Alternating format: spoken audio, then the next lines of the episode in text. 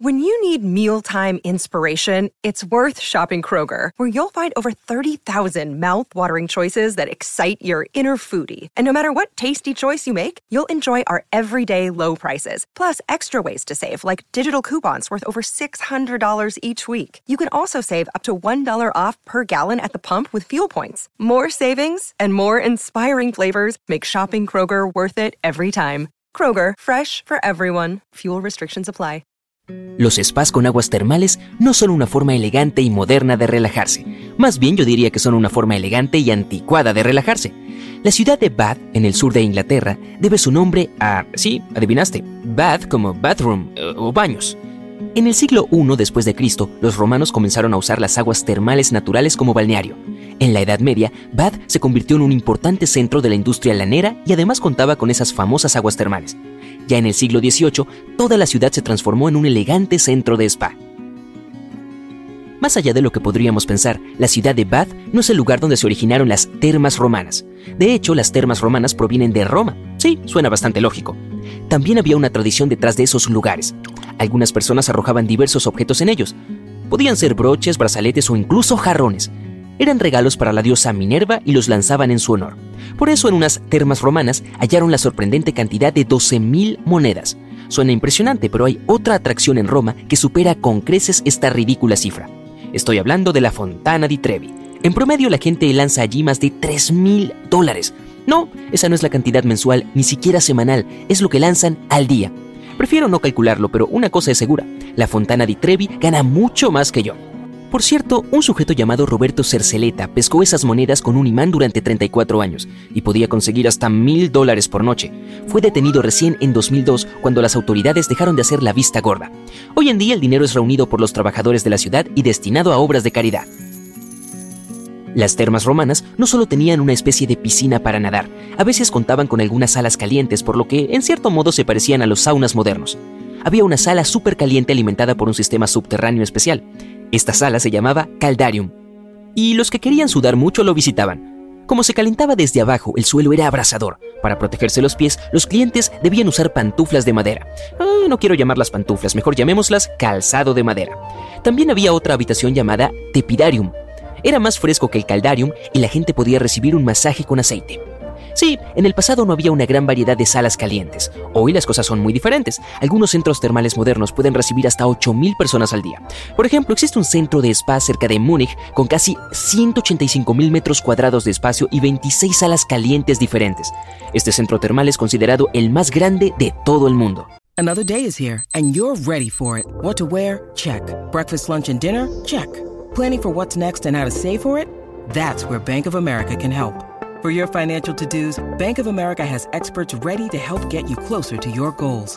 Get started at one of our local financial centers or 24-7 in our mobile banking app. Find a location near you at bankofamerica.com slash talk to us. What would you like the power to do? Mobile banking requires downloading the app and is only available for select devices. Message and data rates may apply. Bank of America and NA, member FDIC. Y no es que las antiguas termas romanas solo tuvieran dos salas calientes, también había un vestuario especial llamado apoditerio, En aquel entonces no había casilleros y los historiadores afirman que los robos en las termas eran bastante frecuentes. También contaban con un gimnasio, se llamaba palestra, y podías hacer ejercicio allí. Por ejemplo, el levantamiento de pesas era muy popular. También había salas como el sudatorium y la lacónica, lugares muy secos donde se sudaba mucho, y la natatio, que básicamente era una piscina al aire libre. Una vez que los clientes terminaban de relajarse, bañarse y ejercitarse, se dirigían al frigidarium al final del día. Se parece a la palabra frigorífico, ¿no? Exacto, era un cuarto con baños fríos donde las personas se refrescaban después de haber pasado tanto calor.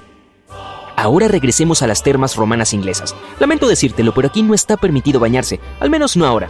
El problema es que en los años 70 se encontraron bacterias peligrosas que incluso le provocaron una enfermedad mortal a una chica que nadaba allí. Después de aquel trágico evento se prohibió el baño en esas termas romanas. Más tarde se inspeccionó el agua a fondo. Resultó que estaba contaminada y que una especie concreta de ameba peligrosa vivía allí. Lo más extraño de todo es que en esas mismísimas termas se administraban tratamientos curativos con agua, tratamientos que incluso habían sido recomendados por el Servicio Nacional de Salud durante casi 30 años, de 1948 a 1976. Los que quieran disfrutar de baños termales seguros tienen muchas opciones para elegir. Por ejemplo, tal vez te interese viajar a Hungría. Puede que este país no tenga salida al mar, pero sí tiene una increíble cantidad de fuentes de aguas termales. Alrededor de 1300. Solo su capital, Budapest, cuenta con 123 fuentes. Cuando de visitarla se trata, no importa la estación del año, sumergirse en aguas termales forma parte de una cultura nacional, que se remonta a la época romana. Los baños húngaros son tan impresionantes como los romanos. Mira, este es el Galer Furto, y se cree que es uno de los baños más elegantes que existen. ¿Mosaicos con azulejos? Sí, por favor. ¿Columnas intrincadas? Claro. ¿Techos con frescos? Seguro. Lo curioso de las aguas termales húngaras es que no solo hay manantiales de agua caliente, sino que también hay todo un lago termal. Se llama Lago de Hevitz. Y su agua está lo suficientemente caliente como para que puedas nadar incluso en invierno. Sí, no pasarás una hora nadando en él, pero al menos podrás darte un chapuzón.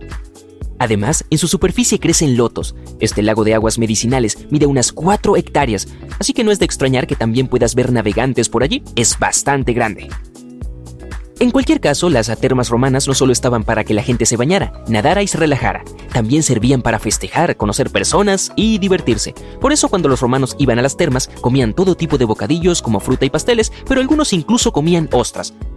Además, era muy típico jugar juegos como la tabula, un antiguo juego de mesa y también había espacio suficiente para juegos con una pelota. Los romanos amaban el trígon, un juego donde participaban tres personas con tres pelotas. Todas esas actividades se realizaban en la palestra, la sala de ejercicio, ¿recuerdas? En cuanto a la limpieza y los masajes, los romanos no tenían los jabones que tenemos hoy en día. Uno de los productos más apreciados era, sorprendentemente, el aceite. Ahora mira esto. ¿Ves esa pieza de metal de forma pintoresca? Se llama estrígil y es una especie de esponja. Así es, el procedimiento de lavado era bastante diferente en aquel entonces. Hoy en día hacemos espuma con el gel de ducha y frotamos el cuerpo con una esponja u otro accesorio, pero en la antigüedad usaban otro método. Se cubrían el cuerpo con aceite, que ablandaba la suciedad de la piel, y lo raspaban junto a toda esa suciedad. ¿Quieres saber otra locura sobre la higiene de la antigüedad? Los antiguos romanos no se preocupaban mucho por la intimidad. Sus retretes consistían en losas de piedra con agujeros y sin separadores, así que las personas acudían allí para hacer sus necesidades, todo mientras seguían hablando como si nada. También compartían una esponja de mar para limpiarse. Ah, demasiada intimidad. Para que todo fuera aún más cómodo, colocaban la esponja en el extremo de un palo. Normalmente se la mojaba en un recipiente lleno de vinagre o agua salada.